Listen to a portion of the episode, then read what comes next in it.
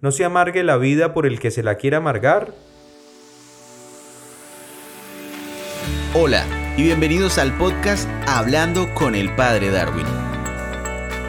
El tema del episodio de hoy es Ser instrumento de paz.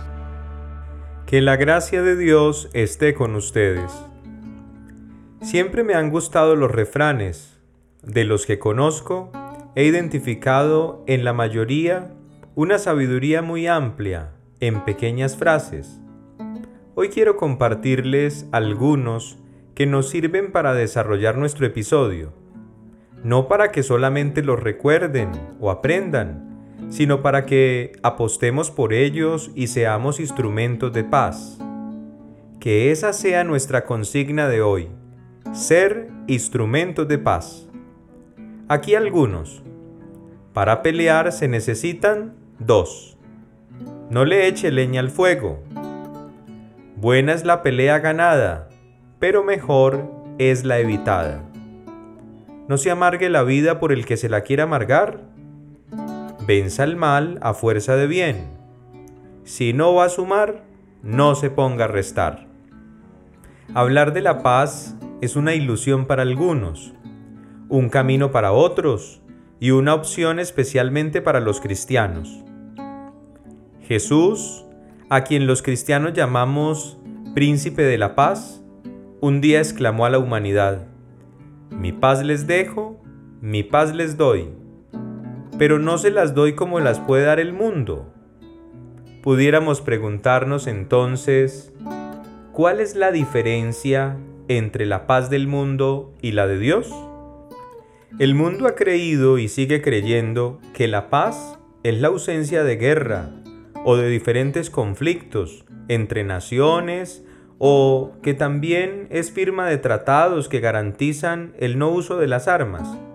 Sin embargo, esto es una visión muy limitada de lo que significa la paz verdadera.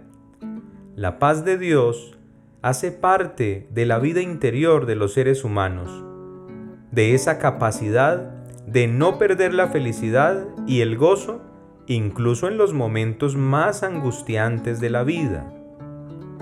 Puede suceder que desaparezcan las armas y el uso de las mismas en el mundo, pero se siga viviendo el modelo de guerra que podemos extraer de ese planteamiento que el filósofo inglés Thomas Hobbes hacía. El hombre es un lobo para el hombre.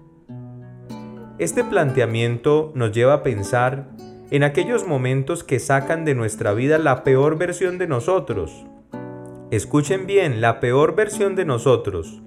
Por ejemplo, el recurrir a malas palabras, el uso inadecuado de la fuerza, el rencor, la envidia, la murmuración, la difamación del otro, el deseo de la venganza, la brujería incluso, la mentira y sobre todo el cáncer, el cáncer que carcome el mundo, la indiferencia.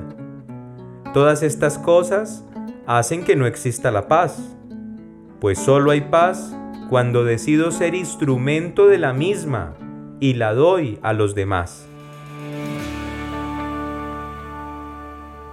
¿Qué significa entonces ser instrumento de paz?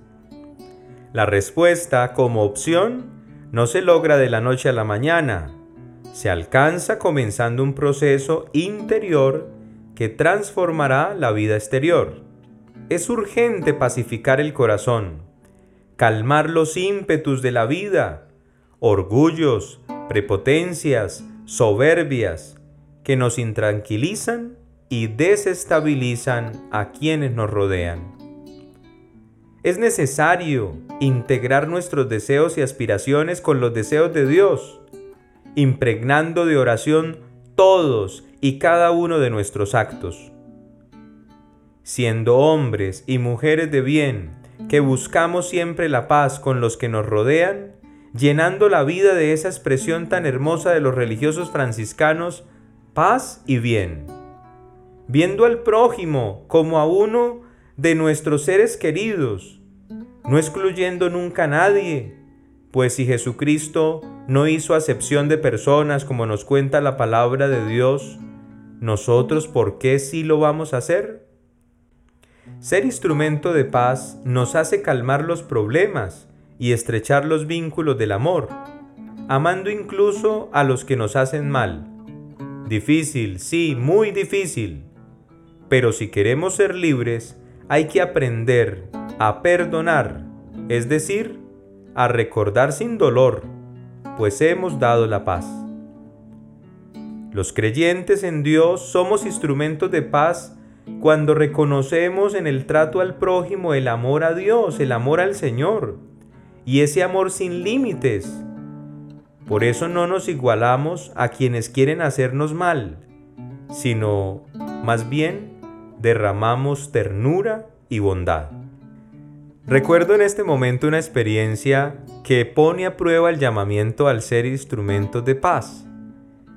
En una oportunidad iba manejando por una calle de tránsito para un solo vehículo.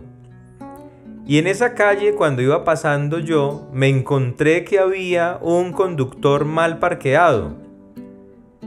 Le pité para que se moviera y no se movió. Entonces no tuve de otra que subirme un poco al andén y comenzar a pasar a trancas y a mochas, como decimos nosotros. Cuando lo igualé en la ventana del conductor, bajé mi vidrio y le dije, hermano, estás mal parqueado. Y me llamó mucho la atención la respuesta de él, porque me dijo, sí, tiene toda la razón, discúlpeme. Afortunadamente me respondió así, porque no sé de una u otra manera cómo hubiese sido la reacción si la respuesta fuera arbitraria y aparte de todo injusta, porque también he tenido la experiencia de ver otros momentos, otros acontecimientos en el tráfico de los vehículos donde el uno comienza a irrespetar al otro porque se equivocó, etcétera, etcétera. Pero esta experiencia me hace recordar un pasaje del libro de los Proverbios en el capítulo 15, verso 1, donde precisamente se cuenta lo que me sucedió a mí. Una respuesta amable calma la furia. Una palabra hiriente hace que aumente la rabia, la cólera, el fastidio. Para ser instrumentos de paz hay que también ser asertivos en la manera de recibir y en la manera de dar un mensaje. No hay de otra. Cuando se busca el diálogo antes que la confrontación, el respeto antes que el antagonismo, cuando somos pacientes, comprensivos y atentos con el otro y sobre todo cuando nos desprendemos de nuestros egos, autosuficiencias y vanidades, nos convertimos en seres humildes que no buscamos el reconocimiento social, sino la unidad todo esto nos hace ser instrumentos de paz. Puede sonar muy ilusorio y muy color de rosa todo esto, pero las cosas hermosas parecen siempre difíciles de alcanzar. La paz no es solo una cosa hermosa, óiganlo bien, la paz no es solo una cosa hermosa, sino una realidad que asegura nuestra estabilidad emocional y social. Esposos, sean instrumentos de paz, entendiendo que si se unieron lo hicieron para darse buena vida, para pasarla rico, compartiendo libre y responsablemente el don del amor que los unió. Bajen la cabeza cuando en conciencia saben que deben hacerlo. No se impongan, sino propongan y decidan juntos. Ustedes son comunidad de vida y amor no un formalismo social. Hijos, sean instrumentos de paz, aprovechando los esfuerzos de quienes los aman, les ayudan y confían en ustedes. Propender por la paz es responder recíprocamente al amor recibido. No se ilusionen por lo que parece en muchas ocasiones placentero, pero que resulta ser lo más embustero y traicionero que esta oración de San Francisco de Asís nos motive a ser instrumento de paz, pues cuando apostamos por ello, es cuando aprendemos a vivir.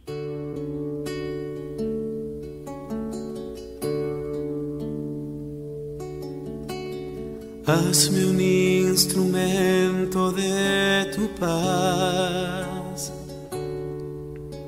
Donde haya odio, lleve yo tu amor. Donde haya injuria, tu perdón, Señor. Donde haya duda, fe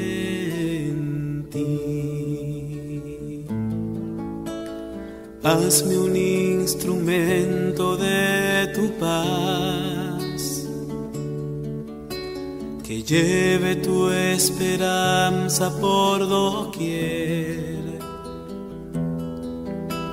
Donde haya oscuridad, lleve tu luz. Donde haya pena, tu gozo, Señor. Maestro, ayúdame a nunca buscar querer ser consolado como consolar, ser entendido como entender,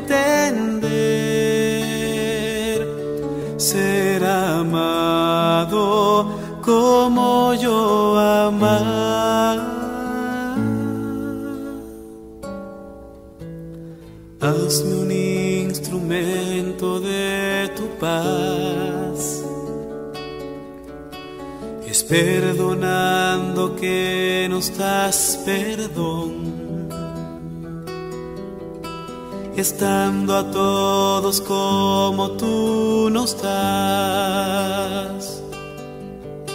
Y muriendo es que volvemos a nacer. Maestro, ayúdame a nunca buscar querer ser consolado como consolar, ser entendido como entender, ser amado como yo amar. Hazme un instrumento de tu paz. Hazme un instrumento de tu paz. Que la gracia de Dios esté con ustedes. Este es un podcast semanal y podrás encontrarnos en casi todas las plataformas de podcast e incluso en Facebook, así que no te pierdas ninguno de nuestros episodios.